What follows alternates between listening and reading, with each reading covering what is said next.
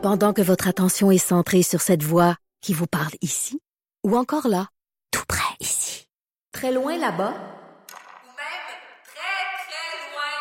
Celle de Desjardins Entreprises est centrée sur plus de 400 000 entreprises partout autour de vous. Depuis plus de 120 ans, nos équipes dédiées accompagnent les entrepreneurs d'ici à chaque étape pour qu'ils puissent rester centrés sur ce qui compte, la croissance de leur entreprise. Cube Radio. Cube Radio. Acteur majeur de la scène politique au Québec. Il analyse la politique et sépare les faits des rumeurs. Trudeau le midi.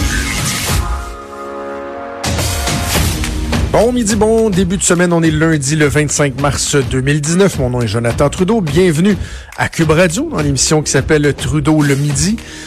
Un gros début de semaine ici euh, à Québec, ben, enfin un peu partout, hein, Québec et Montréal, euh, entre autres, ce qui retient beaucoup, beaucoup l'attention, ce sont les moyens de pression, les démonstrations effectuées depuis tôt ce matin par les chauffeurs de taxi qui sont enragés noirs contre le gouvernement euh, du Québec, plus particulièrement contre le ministre des Transports, euh, François Bonnardel. On a eu l'occasion de lui parler au euh, lendemain du dépôt de son projet de loi visant à moderniser l'industrie du taxi.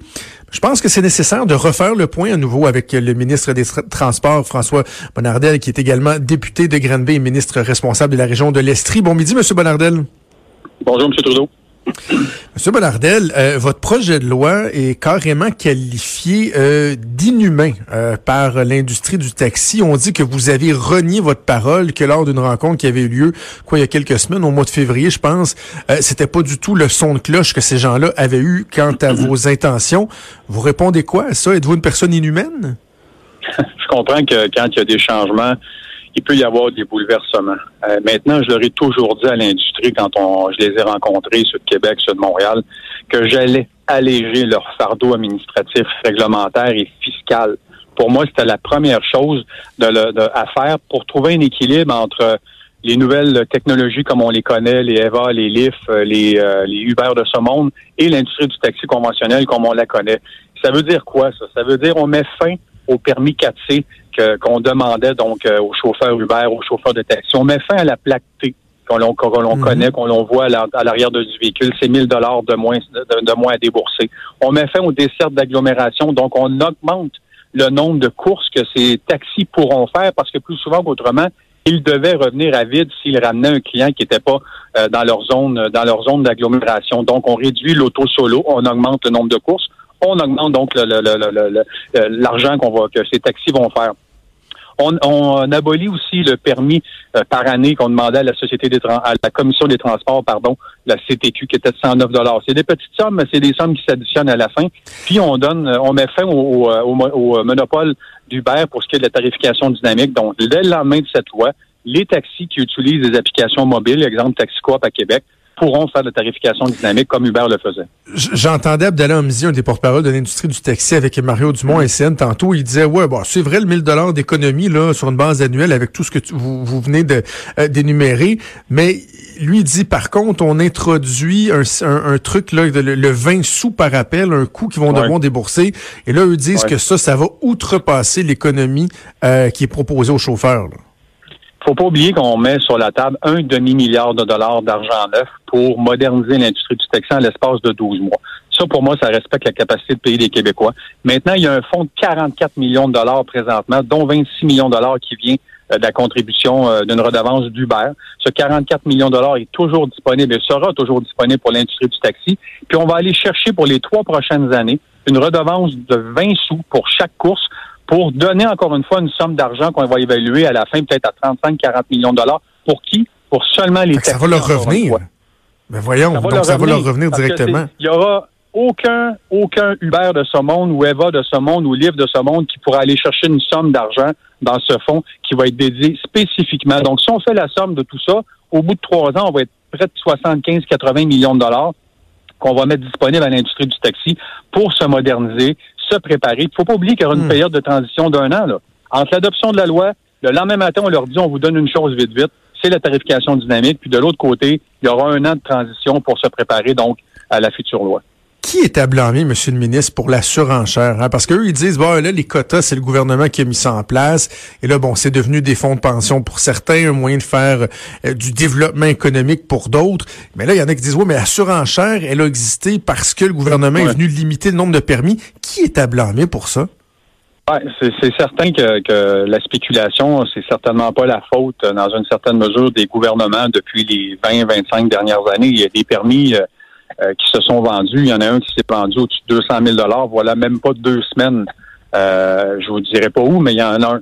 Alors, à quelque part, il y a des permis qui se vendent 90 000 en région, d'autres 125 ici, ailleurs, 150, même au-dessus de 200, comme je viens de vous le mentionner. Maintenant, au-delà de tout ça, euh, cette loi aurait dû être écrite, voilà déjà au moins deux ans. Au moins deux ans. Si cela avait été le cas, on aurait minimalement sauvé, j'en suis persuadé, moi, un, un Théo Taxi à Montréal. Ça va peut-être donner aussi la possibilité à, de futurs investisseurs de ramener un Théo Taxi 2 euh, à Montréal. Maintenant, au-delà de tout ça, on, on devait encore une fois donc moderniser, trouver un équilibre entre l'industrie du taxi traditionnel et, euh, et les nouvelles technologies. je pense que c'est ce qu'on a fait. Dans vos discussions avec eux, est-ce que à certains moments euh, la question de l'évasion fiscale est venue sur la table? Parce que moi, c'est un élément que j'arrête pas de ramener là, mais le fisc a évalué en moyenne à 72 millions par année l'évasion fiscale mm-hmm. dans l'industrie du taxi au cours des dernières années. Euh, ça, par exemple, ils en parlent pas trop. Ils demandent des compensations de centaines de millions, mais les centaines de millions que eux nous ont volés, dont ils nous ont privés, mm-hmm. ceux sont assez discrets là-dessus, hein? Ben, c'est certain qu'on nomme pas trop euh, cette façon de faire depuis euh, depuis des années. Quand on a euh, l'ancien gouvernement a dit bon, il y aura des, des, modules électroniques de vente dans les véhicules de taxi, bizarrement, ce nombre de courses a augmenté de 20% alors, vous comprendrez que... C'est vrai, hein, la valeur des permis, a, des permis a baissé, mais pourtant, le nombre de courses a augmenté. C'est ce qui est bizarre, hein, quand même. Faites le, faites le calcul. Donc, au-delà de tout ça, je pense que l'industrie a besoin euh, de ce coup de pouce, avait besoin de se moderniser. Il y en a qui l'ont fait. Il y en a qui ont besoin d'un coup de pouce. Puis moi, je suis persuadé que dans ces conditions, on va donner des outils intéressants pour une forme peut-être de consolidation de l'industrie, qui vont se dire, ben moi, à Montréal, exemple, je vais créer un taxi, une application, le Taxi Montréal pour les gens qui veulent l'utiliser. Puis, faut pas oublier qu'à la fin, c'est le client. Le client qui va avoir les applications mobiles de Taxi Coop, un Taxi Montréal, un Eva, un Uber, ben c'est le client qui va définir, qui va choisir quelle euh, application euh, et quelle industrie qu'il souhaite, il souhaite épauler. Parce que c'est lui qui va avoir le coût, qui va dire, OK, j'accepte cette course de A à B à un coût X. Monsieur Bonardel, le temps file. Euh, ces gens-là vous demandent carrément de retirer le projet de loi. C'est ce que j'ai entendu tantôt. Vous allez les rencontrer demain. Est-ce que c'est une possibilité, ça, que vous retiriez le changement, le, projet de loi? Pas du tout. Cette loi est importante. Cette industrie a besoin d'être modernisée. Et je suis bien humblement persuadé qu'on a trouvé les outils euh, pour trouver un bel équilibre entre euh, sauvegarder l'industrie du taxi comme on la connaît, parce que ce n'est pas vrai que demain, après l'adoption de cette loi, les chauffeurs de taxi n'auront plus de boulot. Ils auront du boulot comme avant. L'industrie, comme on la connaît, va continuer d'opérer, mais avec moins de charges fiscales. C'est vrai que d'autre côté, il y aura des nouvelles innovations, mais c'est à l'industrie de se préparer. Puis moi, je suis là pour les épauler puis les amener à, être, à être une, industrie qui soit 3.0 demain matin. Donc, moi, demain, je vais leur parler de compensation, comment on va leur verser, puis de quelle façon on va le faire. Puis de l'autre côté, moi, je vais les entendre sur la loi. Qu'est-ce qu'ils aiment et qu'est-ce qu'ils n'aiment pas pour se préparer aussi donc aux, aux consultations particulières dans les prochaines semaines? Il nous reste une minute avant que je vous laisse filer. Jean-Yves Duclos, le ministre fédéral ici dans la région de Québec ce matin, a annoncé une bonne nouvelle. Il a dit que le financement du tramway s'était bouclé, que le 1,2 milliard d'Ottawa était sur la table. Avez-vous la même lecture de la situation que lui? Ben, il n'y a rien de neuf, là. Ce qui confirme, c'est, euh, dit audio provincial, ben, aller chercher 800 millions dans les infrastructures vertes. Donc, encore une fois, je le répète, on veut déshabiller quelqu'un pour habiller l'autre. Moi, je leur dis, ce serait tellement simple de prendre l'entente bilatérale intégrée. Pour les gens qui nous écoutent, là, c'est l'enveloppe EBI qu'on appelle, où il y a 5,2 mm. milliards dédiés au Québec, basé selon l'achalandage des grandes villes. Donc, Québec a seulement 8% de ce 5,2, donc à peu près 400 et quelques millions de dollars. Donc, il y a un manque à gagner de 800. Permettez-nous de piger dans cette enveloppe selon, euh, selon l'état d'avancement des, des, différents projets. Donc, celui de Québec est avancé, celui de la ligne bleue de Montréal est avancé. Parce que de toute manière, en 2023, on allait abolir cette clause. Alors pourquoi pas le faire immédiatement? Québec va gérer cette enveloppe, va prioriser les dossiers, on va arrêter de tergiverser. On aura l'occasion de s'en reparler. Vous êtes bien occupé aujourd'hui. Merci d'avoir pris le temps, François Bonnardel, et bonne chance avec euh, vos discussions avec l'industrie du taxi. Au plaisir, merci. Merci beaucoup, François Bonnardel, ministre des Transports. Également député de euh, Granby. Je vais revenir sur les taxis, mais juste avant, Claire, sur euh, cette histoire-là du, du, la négociation avec le gouvernement fédéral, euh, donc dans le dossier du, du, du tramway. J'ai eu l'occasion, puis merci au patron du journal de m'avoir donné l'occasion de, de, publier une chronique le dimanche, que normalement j'ai pas, et, pas uniquement le Journal de Québec, mais pour, pour amener en tout cas ma version des faits, la lecture que moi j'en fais sur tout ce dossier-là. Parce que dans la région, il y, a, un spin qui a été initié par les libéraux fédéraux, par Jean-Yves Duclos et, euh, d'autres, euh, à l'effet que le gouvernement du Québec avait choisi de prioriser le troisième lien au détriment du projet de tramway. Parce que dans le budget euh, du ministre Girard, on a annoncé une somme de 325 millions pour les plans et devis pour la planification du troisième lien et qu'on s'entend pas avec le fédéral pour boucler le financement pour le tramway, alors là, ah, la réponse facile, c'est de dire, bon, c'est bien, hein, le méchant Legault, le méchant anti-environnement, hein, ce gouvernement de droite là qui est anti-transport en commun veut rien savoir du projet de tramway, de tramway, il veut le mettre aux poubelles. Alors que dans le, le, budget, le gouvernement euh, du Québec est venu mettre le 600 millions qui manquait dans le financement du provincial. Là. Le provincial, sa partie, c'est 1,8 milliard. C'est ce qu'on dit depuis toujours, mais depuis toujours, depuis un an et demi, depuis qu'il en est question, parce que s'il y a bien un, dossier qui a été euh, fast-tracké, pardonnez-moi l'anglicisme, c'est celui-là. Mais bref, euh, le gouvernement de Philippe Couillard, à l'époque, avait juste mis 1,2 milliard de côté dans le plan québécois pour les infrastructures. Et le gouvernement de François Legault est venu sécuriser le 600 millions manquants. Donc, c'est pas vrai qu'ils ont rien mis sur le tramway dans le budget. Ils sont venus confirmer, sécuriser le 1,8 milliard qu'on leur demandait. Et là, on se tourne vers Ottawa. Ottawa dit, non, non, le, le, le, le, 1,2 milliard que vous nous demandez à nous, là, il est là, là, il y a 400 millions dans le programme de transport en commun, puis 800 millions, vous allez aller le prendre là, dans le programme pour les infrastructures vertes. Malheureusement, ça fonctionne pas comme ça au pays. Le gouvernement fédéral a pas son mot à dire sur la priorisation des dossiers. Il est là le nœud. Le gouvernement du Québec dit non, mais attendez, nous autres, on a déjà de l'argent qui a été euh, priorisé. Le fédéral dit ouais, mais là, on vient de rajouter 500 millions. Ouais, mais il est pour toutes les municipalités. Bref, c'est pas évident. Je veux quand même être juste et équitable. Information qui, qui, qui m'a été euh, rapportée ce matin euh, de la part du gouvernement fédéral lorsque François Bonnardel dit qu'il faudrait revoir la répartition de l'enveloppe pour le transport en commun qui donne la plus grande part du gâteau à Montréal et qu'il ait juste 400 millions pour euh, Québec pour son tramway, c'est qu'on dit dans le fond, la répartition, elle, elle a été faite selon l'achalandage des différents systèmes de transport en commun, et ça fait que c'est vraiment Montréal qui a la plus grande part du gâteau.